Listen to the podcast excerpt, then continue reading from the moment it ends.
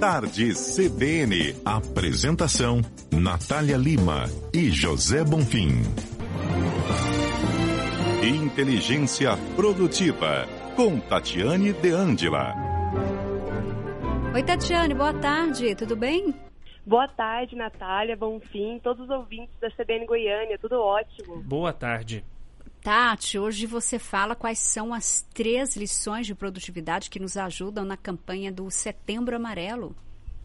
Exatamente, a gente está entrando aí em setembro e em setembro tem uma campanha muito nobre, muito bonita, que é do Setembro Amarelo, né? Que fala sobre a prevenção e conscientização contra o suicídio. E eu já vi muitas pessoas fugindo desse assunto, né? Falando, não, é melhor nem falar para não atrair e tal. Só que o simples ato da gente ignorar não significa que vai deixar de acontecer, muito pelo contrário. Se a gente tomar as ações de prevenção, que tem tudo a ver com produtividade, a gente pode evitar vários casos. E aí, até um dado interessante, assim, curioso, né, que eu li antes de entrar aqui no, no quadro, foi que existem 12 mil suicídios só no Brasil e um milhão no mundo. Então, de fato, a gente precisa se unir para fazer um trabalho diferenciado de prevenção nesse sentido. E aí, o primeiro ponto são três aspectos que eu trouxe aqui.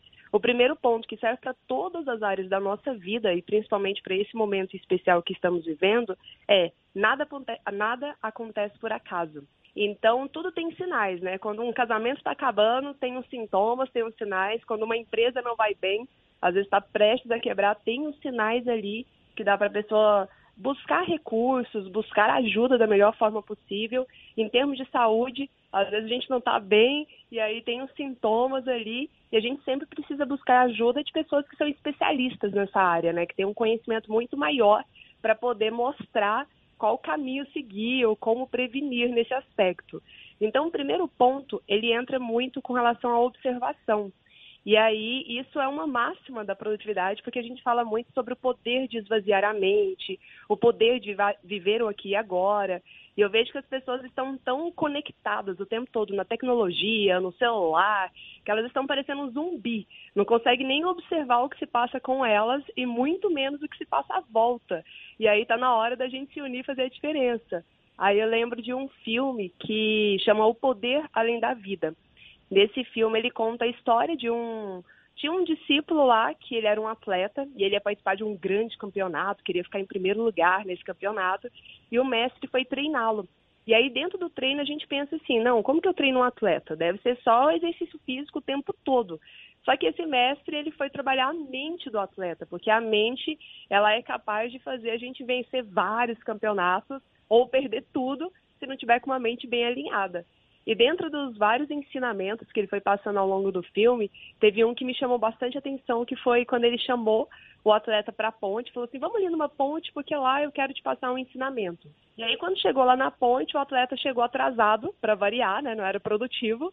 Chegou lá correndo, atrasado, com milhões de coisas para fazer e falou: "Olha, mestre, eu tinha até esquecido de colocar na agenda, eu tinha esquecido aqui desse compromisso importante que eu tinha com você.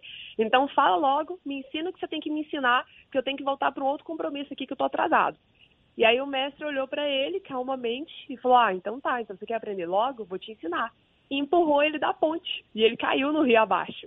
E aí ele caiu gritando e saiu de lá nervoso, agora todo encharcado, como que ele ia pro compromisso dele, né? E aí ele virou e falou assim, mestre, você tá maluco? Você tá louco? Eu falei pra você me ensinar alguma coisa e você vai e me deixa encharcada assim. E aí ele falou assim, então, eu te ensinei. Eu falei, o que, que você me ensinou? Porque eu não consegui aprender nada com isso. Ele falou assim, na hora que você estava caindo da ponte, você pensou nas compras de supermercado que você tinha que fazer? Você pensou nos clientes que você tinha que ligar ou nas pendências que você tinha que resolver? Você conseguiu pensar em alguma coisa? E ele pegou e falou: Claro que não, não pensei em nada. Ele falou assim: Então, você estava 100% envolvido na experiência.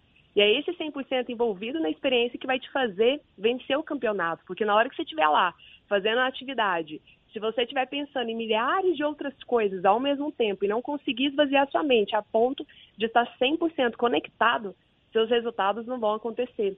E isso eu vejo para a nossa vida, né? A gente sempre está fazendo uma coisa e pensando em 3 milhões de coisas ao mesmo tempo.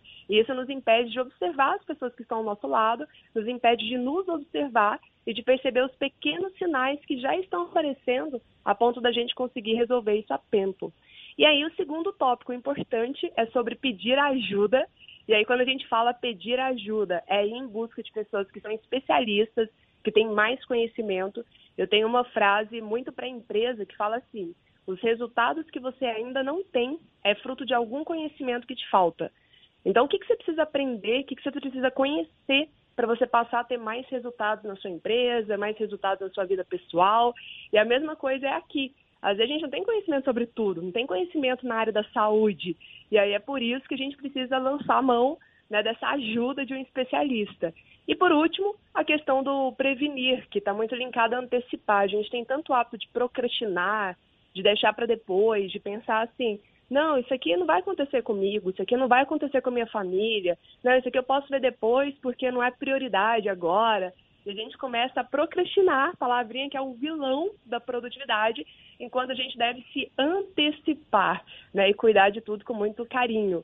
Então, esses são os, é, os três principais pontos para nos ajudar aí a lidar nessa campanha do Setembro Amarelo. Tati, muito obrigada pelas dicas de hoje. Uma boa tarde. Eu que agradeço, boa tarde e até a próxima terça.